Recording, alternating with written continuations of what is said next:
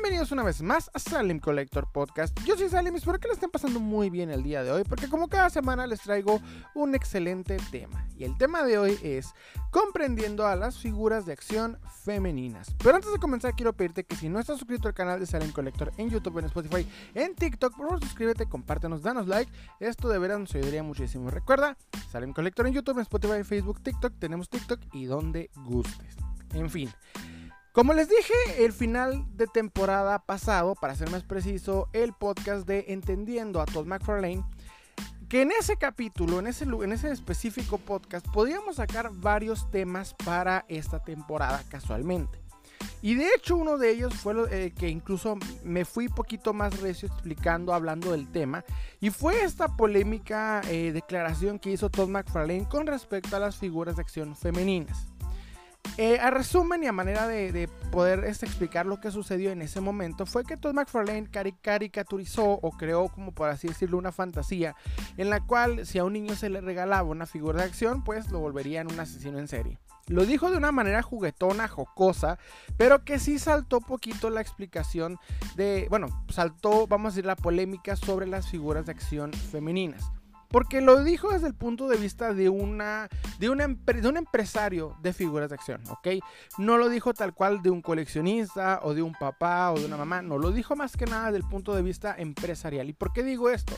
Porque Todd McFarlane entiende algo que al mismo tiempo explicó, ¿verdad? No, sé, no me acuerdo exactamente si antes o después de su anécdota, pero que al mismo tiempo le explicó, y fue el hecho de que las figuras de acción no tienen tanta venta, las figuras de acción femeninas no tienen tanta venta como las figuras de acción masculinas. De hecho, eh, dio más o menos un pequeño análisis de que las figuras de acción femeninas venden bastante más que las figuras de acción de monstruos y debajo de esas dos estaban las figuras de acción femeninas. Esto abrió, vamos a decir, la brecha o, más que nada la pregunta sobre entonces cuál es la función actual de las figuras de acción femeninas en el, eh, en el mercado de, figuras de acción. ¿ok? No tanto en el coleccionismo, en ese es otro punto que vamos a platicar aquí mismo, pero que hay que separarlo un poquito para poder entender por qué su punto de vista tan, podríamos decirlo, y sin la manera de, cuestionar al gran Tom McFarlane, sesgado. Es decir, creo que su opinión ahí fue muy reductiva, muy sesgada, pero que a fin de cuentas sí abre la pregunta entonces, ¿para qué existen las figuras de acción en la actualidad? Si ustedes son fanáticos de este podcast, este, para ser más precisos, yo ya hablé de este tema, más que nada del origen de las figuras de acción femeninas, el por qué fueron creadas originalmente, en el segundo capítulo de la segunda temporada. Y este capítulo, bueno, ese capítulo que hice en aquel momento se llama El por qué existen las figuras de acción femeninas. En ese lugar, o sea, en ese, en ese podcast, lo que platicamos fue el origen, de dónde vienen, por qué se crearon, cuál fue la función original al hacerlo. Y a manera de resumen les puedo decir que la razón por la que existen, ¿ok? Es porque se hicieron para introducir drama hacia, los, hacia obviamente el juego de los niños. Es decir, recordemos que la figura de acción se utiliza principalmente como un avatar por parte del niño. Es decir, el niño utiliza la figura de acción para entrar en un mundo creado por sí mismo, el reflejarse en, la que, en el personaje que representa la figura de acción y lo que hacía, o más, básicamente la función de la figura de acción femenina, era que pudiese crear drama para que el niño creara su historia y jugara de mejor manera, un poquito más versátil, vamos a decirlo de esta situación. Sin embargo, obviamente, esa, esa idea fue hecha principalmente en la década de los 80, ¿ok? En la época en la que la figura de acción se estaba ya eh, formando hacia el concepto actual que tenemos de la figura de acción. Antes de esto era más que nada un juguete infantil, pero en los 80 es donde se empieza a crear de una manera más específica, se empieza a diseñar bien eh, de manera más exacta el juego infantil. Aparecen displays que ya existían en los 70, pero para este momento ya las figuras de acción, vamos a decir, toman formas aparece display, vehículos y obviamente también había mujeres dentro de líneas de figuras de acción. Mujeres muy famosas como lo fue eh, esta, la princesa Leia, Tila en Master of the Universe y algunas incluso personajes por ahí. Hubo en aquel momento incluso en la década más o menos de los 60s, 70s, la creación de una muñeca de G.I. Joe que fue hecha con la intención de, de, que fuera para la línea de niños, ¿verdad? De G.I. Joe, era una enfermera, pero esta no vendió. Y las niñas no la querían porque era una enfermera de guerra. Entonces esta muñeca no vendió bien, pero se volvió uno de, los, artefactos más cotizados en el mundo del coleccionismo de figuras de acción. Porque al no entrar en ninguna rama en particular, creó esta brecha y hizo que pues nadie la quisiera en su momento y con el tiempo se volviese uno de los artículos más buscados y cotizados del mercado de figuras de acción. Esto es más o menos por donde vamos a empezar este capítulo en particular. Ahora bien, entonces, nosotros ya explicamos prácticamente en ese capítulo. Igual te invito a, escucharlo, solo que te pido una disculpa porque ese capítulo, el capítulo en donde explico el, por qué existen las figuras de acción y su origen, las figuras de acción femeninas, este se escucha como llamada telefónica. O sea, tiene esa desventaja que obviamente en aquel momento no teníamos todavía los medios necesarios para hacer este podcast de un poquito más de calidad. Pero ahorita, pues a manera resumen, fue eso lo que platicamos. Este, igual sí te recomiendo escucharlo. Eh, mi hermano por ahí utilizó su magia para poder mejorar lo más posible la calidad. Entonces, pues de alguna manera sí puedes disfrutar ese capítulo y es entendible. Sin embargo, igual ahorita estamos retomando la idea en caso de que pues no quieras escucharlo, cualquier cosa aquí lo estamos platicando. A manera de resumen, esta es la situación por la que existen las figuras de acción, pero es una idea que vuelvo y repito, se fortaleció, básicamente fue la que creó eh, el concepto, mejor dicho, en la década en la década de los 80. Actualmente, ¿Cuál es el punto de la existencia de las figuras de acción femeninas? Es decir, aún son para crear drama, porque recordemos que obviamente la, cultura pop de aquel momento sí, sí, dividía lo que es lo hecho para niñas y lo hecho para niños, ¿ok? Principalmente lo que eran los juguetes. Tú, por ejemplo, en el caso de Master of the Universe, He-Man estaba teniendo mucho éxito e incluso notaron que había niñas comprando estos, estos juguetes, esto, esto sucedía, y obviamente la empresa para no desaprovechar el mercado y no tanto por ser inclusivo, sino no desaprovechar el mercado, crearon a Chira con obviamente las características de He-Man, pero al mismo tiempo características que las niñas podrían disfrutar y jugar para que ellas mismas pudieran tener ese impacto y esa diversión que los niños estaban teniendo del lado de los juguetes. Sin embargo, como lo dije, actualmente ya no es la misma situación. Actualmente hemos visto, por ejemplo, en nuestra saga favorita, una mujer, básicamente Star Wars, una mujer como protagonista y las hemos visto tener más protagonismo, más impacto y actualmente admiramos a mujeres heroínas. Esto ya había existido desde antes, pero con la actualidad es más fuerte. El MCU ha traído más mujeres protagonistas. Al mismo tiempo tenemos a esta Wonder Woman de parte de DC rompiéndola totalmente, siendo obviamente una de las ídolas más grandes de las niñas y de muchos niños incluso. Entonces ya no es algo que solamente era ah, como antes, ¿verdad? En la, década de los 80 que antes era algo era para niños, antes era para niñas. Creo que ahorita ya es mucho más diversificado. La cultura pop es mucho más incluyente. A tanto punto que ya mucha gente pues esto le molesta. Pero es algo que sí está sucediendo. Ya vemos, por ejemplo, en la próxima película de Thor, Love and Thunder, que Thor va a ceder lo que es este obviamente su lugar o, su eh, no sé cómo decirlo su manto hacia Jane Foster Thor y de hecho en los cómics tuvo bastante éxito este personaje. Ya lo hemos visto también en el Hombre Araña y muchos personajes más en donde vemos que obviamente aparecen este, mujeres portando el manto de superhéroes que antes eran exclusivamente varoniles. Vemos más cosas en ese aspecto.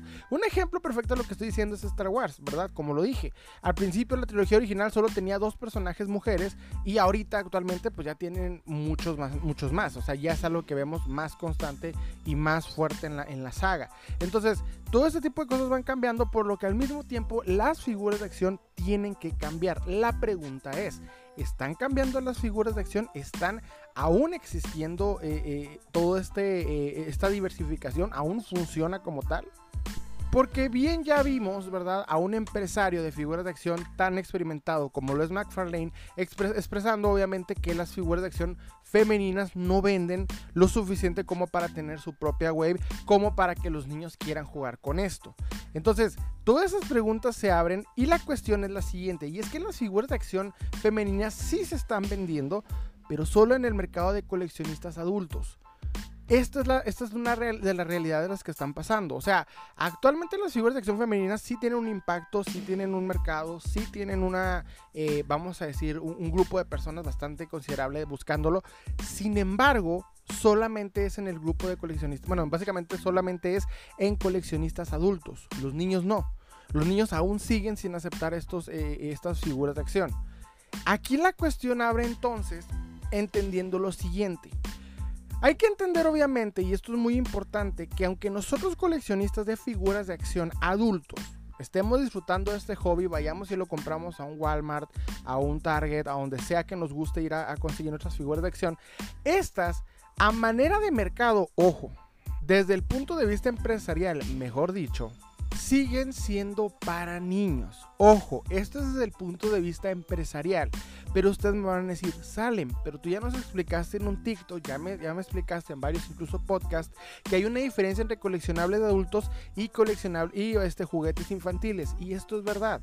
Sin embargo, lo que es el mercado de coleccionistas, de, bueno, el mercado de figuras de acción, sigue obedeciendo los principios de niño, niña y que estos todavía son para niños.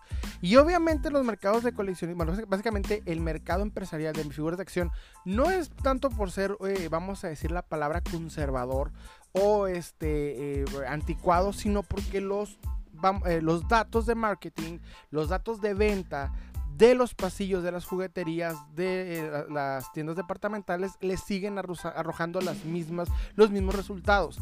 Y mientras estos resultados indiquen que las ventas siguen de igual manera como se respetaban en la década de los 80, incluso el nacimiento de la figura de acción, estas empresas van a seguir manejando lo mismo. Es decir, ellos sí van a seguir utilizándolo, eh, eh, toda la creación de figuras de acción como si fueran para niños, aunque estén totalmente conscientes que las figuras de acción también son compradas para adultos. Esto lo saben, pero se están guiando más por lo que genera más ganancia. Ahora, un dato que nos arroja el buen Scott, Scott Niley Toy Guru, que es un genio en el tema, es que el pasillo de juguetes, obviamente el pasillo de juguetes, eh, básicamente lo vemos de niñas, de niños, etc. Vamos a centrarnos si quieren en el de niños. El pasillo de juguetes tiene un 80% de ventas directa a lo que son los papás, es decir, ventas de juguetes para los niños. Y el 20% es de nosotros coleccionistas adultos. O sea, nosotros somos una minoría a nivel marketing para la venta de estos maravillosos, eh, eh, vamos a decir, coleccionables y figuras de acción. Por lo que quien manda en el mercado es quien más compra. En este caso, pues obviamente los papás que le compran a sus hijos estos juguetes. Y es por eso que estos juguetes o estas figuras de acción siguen teniendo obviamente esta tendencia específica hacia lo que es, eh, bueno, básicamente enfocándose directamente a la forma en la que más se vende. En el mercado de figuras coleccionables, llamémonos, vamos a irnos directamente a las líneas de gama media, de gama alta, ¿verdad? Principalmente Yamaguchi, Hot Toys, este, Figuarts, etcétera. No se van por estos datos porque son mercados especializados para coleccionistas. Eso es un punto interesante de las gamas. Se empieza a dividir y especializar estas figuras de acción directamente para el coleccionista adulto. Y aquí sí vamos a ver un aumento de figuras de acción femeninas.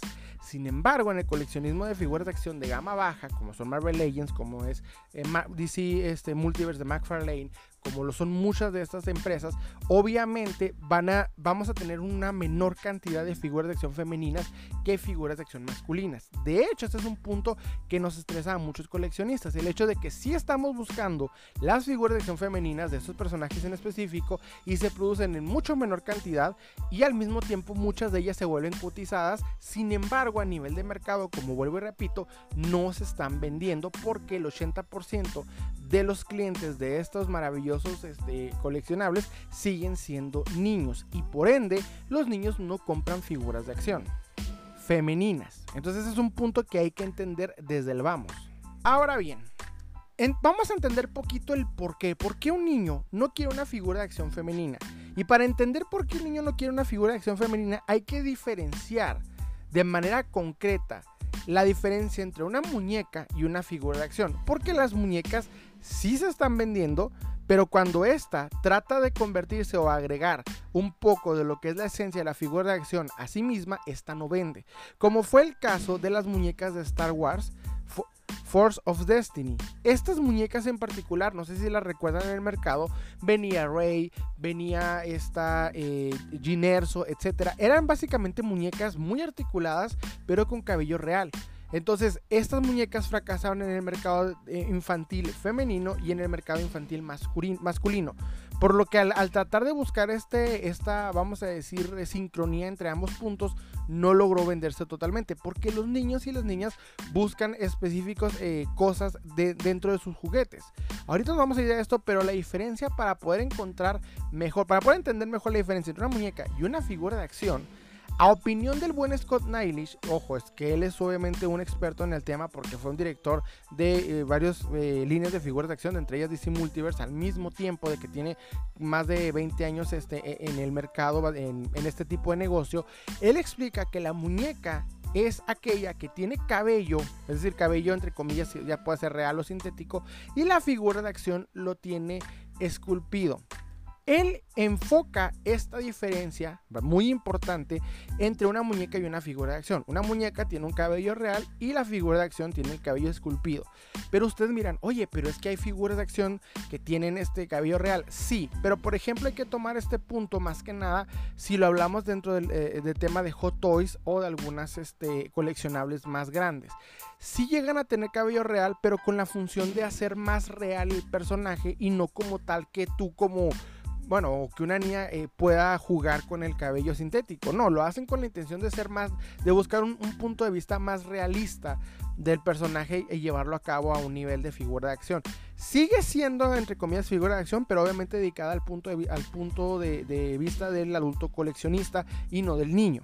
Entonces, Scott Nylish, en este punto, él diferencia la figura de acción. Vamos, vámonos directamente a la gama baja, que es lo que nos compete y es la gama que define todo el coleccionismo en la actualidad, que es, que es obviamente la gama baja sobre las figuras de acción y las muñecas. En este caso, las muñecas tienen cabello real y las figuras de acción lo tienen, este, vamos a decir, esculpido.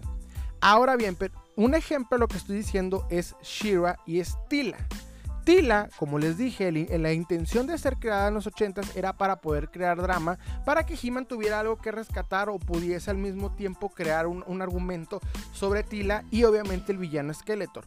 No es con la intención de que las mujeres sean, este, eh, vamos a decir, parte del crecimiento de, no sé, histórico, un nombre. No, simple y sencillamente con el aspecto de vender.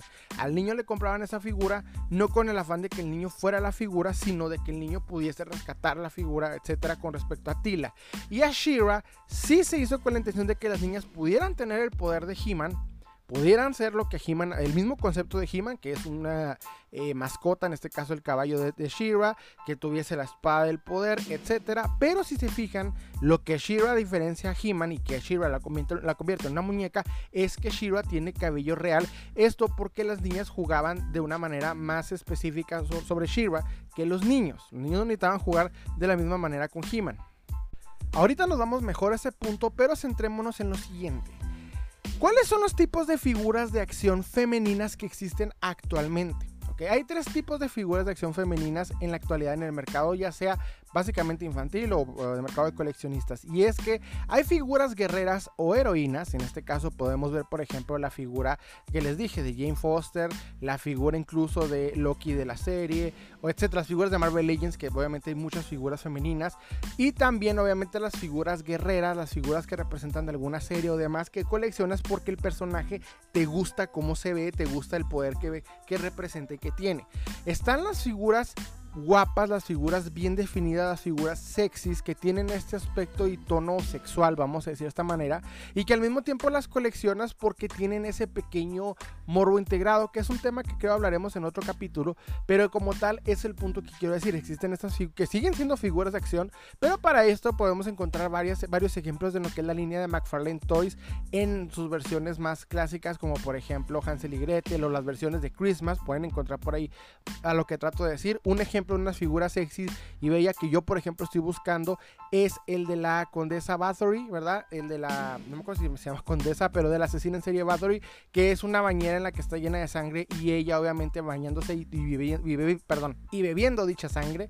Entonces, este es el tipo de figuras de acción que coleccionamos. Siguen siendo figuras de acción, es decir, pues, tienen articulaciones, en algunos casos son casi semistatullas, pero siguen siendo figuras de acción, pero su intención no es tanto el ser guerreras o el ser admiradas como un personaje, sino más bien el disfrutar de su belleza y al mismo tiempo de su atracción. El tercer tipo son las figuras que tienen ambos puntos, figuras sexys pero al mismo tiempo guerreras, figuras que coleccionas porque te gusta el personaje y al mismo tiempo el personaje es sexy. Para ejemplo, tenemos a Ley Esclava, una figura que ya no se va a volver a producir, pero la, vimos en lo que es este, la línea de 3.75 pulgadas de Star Wars y al mismo tiempo en la Black Series. Este tipo de figuras de acción las coleccionas tanto por esas dos razones igual que las anteriores. No buscan engrandecer eh, eh, vamos a ir cada uno de esos conceptos, sino tener ambos en perfecta sincronía. El concepto de tener una figura sexy y obviamente con atracción sexual, y al, bueno, creo que en este aspecto es una este, redundancia, y al mismo tiempo el ser una guerrera o el ser un personaje que te interesa por las articulaciones, por las poses que le puedas llevar a cabo. Entonces esto, esto llega a existir en el mercado de coleccionismo, principalmente en el de figuras de acción, en, muchos, en ambos casos, en el caso de figuras de acción de, de mercado general, en específico el infantil, y el mercado de figuras de acción de coleccionistas adultos. Ahora bien, la pregunta que, nos compete es, entonces, si tenemos este, eh, estos dos puntos, ¿verdad? Que tenemos estos tres tipos de figuras de acción, ¿por qué los niños, ¿verdad? Habiendo, ya un poquito separándonos del tema de los tipos de figuras de acción femeninas que existen, la pregunta que se abre y que les abrí al principio del capítulo es, si existen las figuras de acción femeninas y tienen demanda, en el mundo de coleccionistas adultos y tienen de hecho muy buscadas, existen figuras que se han cotizado en el mercado, ¿por qué venden tan poco y al mismo tiempo son raras y buscadas? ¿Por qué las figuras de acción femenina se venden poco? ¿Por qué sale McFarlane a decir que este tipo de figuras de acción no le quiere dar enfoque, se lo quiere separar porque no venden? Porque es así. Si nosotros como coleccionistas de figuras de acción de adultos hemos batallado por lo menos una o dos veces o varias veces al encontrar una figura de acción estrictamente femenina. O sea, ¿cuál es la razón por la que esto no sucede? Y al mismo tiempo, ¿por qué los niños y las niñas buscan específicas eh, eh, formas o vamos a decir juegos diferentes y, eh, conceptos diferentes sobre los juguetes que quieren este, disfrutar? Aquí la situación es lo siguiente. El enfoque que dimos al principio del capítulo es muy importante y es que a nivel de mercado las figuras y los juguetes son para niños según los obviamente creadores de estos. Ya cuando la empresa se enfoca más en coleccionistas adultos, es en este momento en donde obviamente este paradigma se rompe. Sin embargo, nosotros como coleccionistas de figuras de, gama baja, llamémonos de DC Multiverse, llamémonos, eh, eh, vamos a decir, Marvel Legends, la pregunta queda ¿por qué? Y es que la razón es que los niños y las niñas juegan de manera muy diferente. Los niños juegan rudo y las niñas juegan de una manera un poco más eh, específica. No te voy a decir delicada, pero sí más específica en lo que están jugando. Entonces aquí abre ese, ese brecha. Cuando se crea una muñeca, se hace con la intención de la forma de juego de la niña.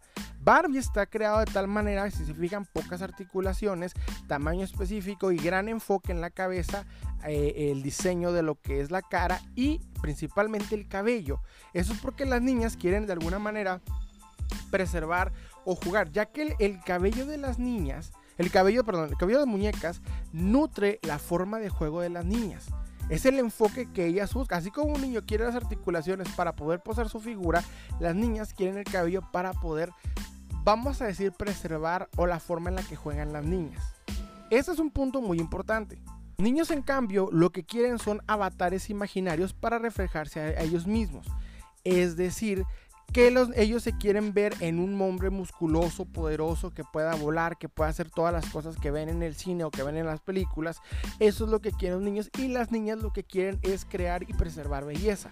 Ahora bien, ustedes miran, oye, entonces tú estás siendo reductivo porque estás diferenciando estos puntos como ignorando toda la sociedad actual con toda esta revolución y demás.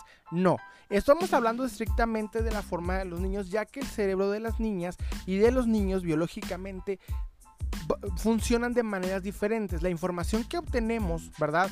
Que obtienen los niños en su estado por la forma y su biología es muy diferente a la información que obtienen las niñas igual por su forma y su biología. Quitando obviamente toda la situación que pues, se puede conservar o entrar en este tema, estamos hablando estrictamente de lo científico, de lo biológico y de la razón por la que se mueve este específico mercado.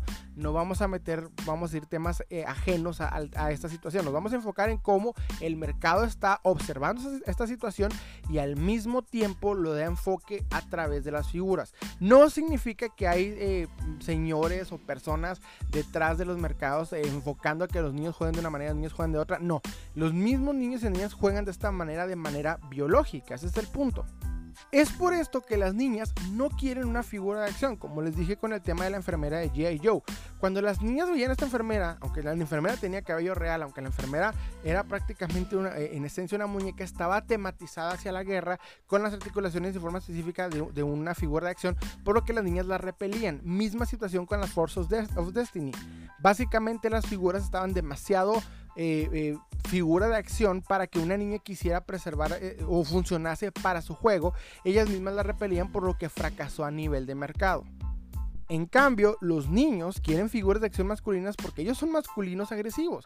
El niño juega de manera agresiva, al niño le encantan las carreras, la competencia, eh, la lucha. A la niña lo que quiere es preservar belleza, es jugar de manera un poco más organizada a diferencia del niño.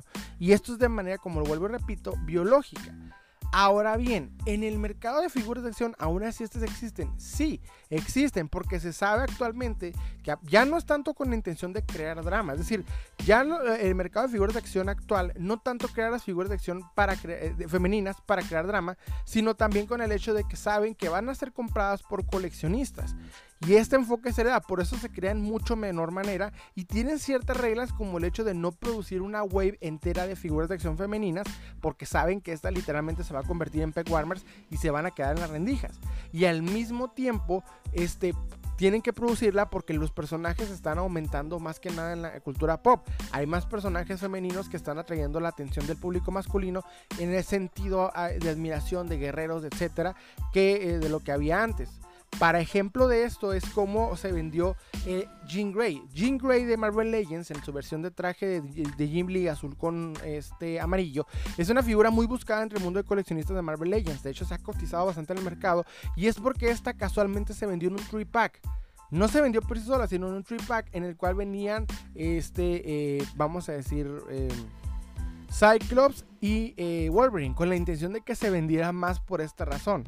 Eso hizo que se cotizara más en el mundo del, coleccionista y por esa razón hay pocas eh, figuras en el mercado de esta figura. Al mismo tiempo vemos que igual Marvel Legends sigue sacando figuras de acción femeninas, pero en, menor instancia, en menor forma. Esta es la forma en la que ellos saben que funcionan este tipo de ventas, además de que ya estas figuras están enfocando poquito más al mercado, más al mercado eh, de coleccionista adulto. Una de las reglas que tienen como mercado es vender solo una figura de acción femenina por wave, por línea.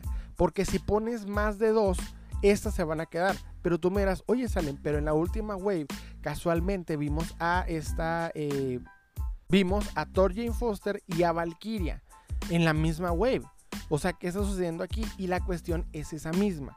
Sí se van a vender porque actualmente las figuras Marvel Legends tienen un problema casual de distribución bastante fuerte, el cual los Marvel Legends no se están vendiendo en su mayoría para los niños. Aquí recordemos que a nivel mercado lo que las empresas están enfocando es en el pasillo infantil. ¿ok? En el pasillo de juguetes. Y recordemos que Hasbro mueve a niveles grandes todo este tipo de cosas. No nomás enfoca en la línea Marvel Legends. Por eso esta tiene menor distribución y menor forma.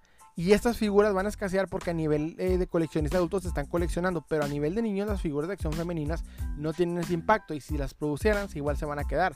Y esto sucede muchas veces. Pasó por ejemplo con la wave de, este, eh, de. La mayoría de la wave se quedó. Ahorita en Walmart de Estados Unidos y de hecho en Amazon también vas a encontrar esta wave bastante eh, económica. Parte porque los personajes no son interesantes como al mismo tiempo la mayoría están constituidos por mujeres. Si no me equivoco son como 4 o 5 mujeres de las cuales Tina fue la que eh, eh, Tina es la que más se vendió. Pero como tal, este, las demás se quedaron. El caso, ejemplo perfecto, lo que estoy diciendo es la versión de Salma Hayek, la cual ahorita puedes encontrar en cualquier Walmart como 5 o 10 veces repartida en lo que es el clearance y ni así se va. Está en un valor aproximado de 15 dólares y ni así se están vendiendo. Y en algunos casos se vendió hasta 5 y todavía se quedó. Era más por coleccionistas adultos que, pues bueno, aprovecharon la oferta o quienes querían destruirla para crear otra mejor figura. Pero como tal, la figura de acción está quedando por esta misma situación. Porque los niños no se iban a reflejar con Tina, no se iban a reflejar con esta, eh, eh, la versión de Salma Hayek, cuyo nombre olvidé y la verdad no es importante. Y al mismo tiempo, todas estas superheroínas que salieron no eran atractivos para el niño. De hecho, todo Eternals como tal no era algo que los niños quisieran reproducir. O sea, se les hacía interesante ciertas cosas, pero no. De hecho, hace poco vi un video en el cual vemos a esta, la versión eh, rápida, no me acuerdo cómo se llama, eh, esta chava que vemos que tiene, eh, que no, bueno, que habla por idioma de señas, todo este aspecto, que sí tenía un impacto su personaje sobre este, este público en específico, el, público que no que obviamente pues tienen esta, esta situación, ¿verdad? En la cual se comunican por señas, pero no como tal en los niños, por lo que el mercado no es grande. O sea, está funcionando en una facción minoría, pero no a nivel mercado como para tener el impacto que se buscaba. Entonces, lo que el buen Scott Nylish nos dice es que una wave completa de mujeres no va a vender. Y esto ya sucedió. Ya ha sucedido más de una ocasión, pero la que más se enfocó es lo que fue con la wave de Ghostbusters de la película femenina, donde están toda la versión femenina de los Ghostbusters. No sé si recordamos esta película, si no me equivoco, el 2016, 2000 por ahí, eh, que fracasó en taquilla, pero los juguetes fueron lo que más, más fracasó, que aún ahorita son relegados y aventados porque no tienen este, ninguna demanda. Y no fue tanto por el fracaso de la taquilla, ya que a diferencia de esto, Linterna Verde tuvo éxito en sus ventas en lo que fue juguetes y demás, y la película fue un fracaso en taquilla ya que las figuras de acción se venden con la intención de obviamente de que los niños jueguen con ellas y en este caso estas figuras de acción no representaban un buen avatar para el niño, no representaban un buen juego posible para el niño y en el mercado de coleccionistas no entraban porque pues no era una película que quisieras poder tener en tu, en tu colección, a menos que fueras muy específico coleccionista de cazafantasmas, pero como tal tuviera un fracaso estrepitoso. Y esto fue en parte por ello. Y si se hubieran vendido a manera de muñeca, tal vez hubieran tenido mayor éxito, pero a figura de acción sí fracasó drásticamente. Y esto fue un ejemplo y varios que los mismos, este, eh, eh, vamos, empresarios de figuras de acción toman en cuenta al momento de hacer figuras de acción femeninas. O sea, estas cosas que saben que tienen que existir, pero se tienen que producir de menor manera, por lo como lo dijo el buen Todd McFarlane, era verdad. Estas figuras no tienen la venta necesaria. La cuestión que dijo que le agregó que hubiese tenido un impacto psicológico sobre la existencia de las mismas, eso fue, totalmente erróneo, fue una opinión muy sesgada y que muchas este, personas sí opinan y de hecho que sí se equivocó, pero pues no sé, yo personalmente como lo dije en el podcast final de temporada, lo digo ahorita, soldado viejo no se dispara en el pie, se me hizo muy raro que McFarlane dijera eso, pero pues si lo vemos ahorita un poquito ya más explicado a nivel de empresario, yo creo que lo dijo con mucha confianza, lo dijo de manera jocosa y no me dio las palabras de que ahorita pues tiene impacto todo lo que se hace y se dice ya que queda grabado a la posteridad. Entonces fue un error de McFarlane sí, pero al mismo tiempo sí nos explica que las figuras de acción no tiene, eh, femeninas no tienen impacto. También habló de las figuras de monstruos y demás, ya que vuelvo y repito, el niño cuando agarra esa figura de acción, a nosotros nos pueden gustar los monstruos, los villanos gigantes, etcétera, como coleccionistas adultos, que es un punto de vista muy diferente al de un niño. Y McFarlane, lo que es la línea DC Multiverse en específico, la línea DC Multiverse, no la de Spawn, esa la sigue utilizando para, para coleccionista adulto y le pone el enfoque que él quiere. Como les dije ahorita, la tercera opción de las figuras de acción, que eran sexys y guerreras, McFarlane maneja mucho este, este concepto en su línea de Spawn. Pero en lo que es DC Multiverse, y como lo dijo en el podcast con, bueno, en, el, la entrevista con Shartimus, él la maneja como juguete infantil y así se está manejando.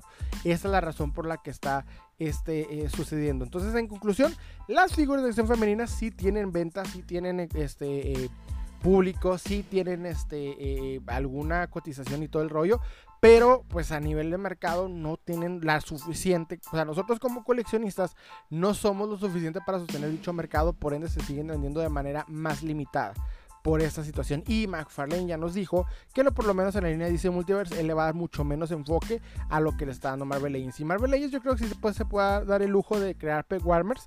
Igual ese eh, campo de pérdida, imagino, lo tienen cubierto. Porque igual forma, pues los demás productos que están vendiendo se están vendiendo perfectamente bien con todo el impacto que tiene el MCU y demás y Star Wars y todo lo que tienen, todas las licencias que pueden producir. Entonces, más o menos por ahí va todo este rollo y espero que, que pues hayamos entendido un poquito más la existencia de las figuras de acción. En fin, bueno, la existencia de figuras de acción femeninas. En fin, eso fue todo por mi parte. Espero que les haya gustado. Los invito a suscribirse. Recuerden que estamos subiendo podcast los viernes, video reviews y lo que se nos ocurra entre el sábado y el domingo. Les hablo, sale y les deseo un excelente día.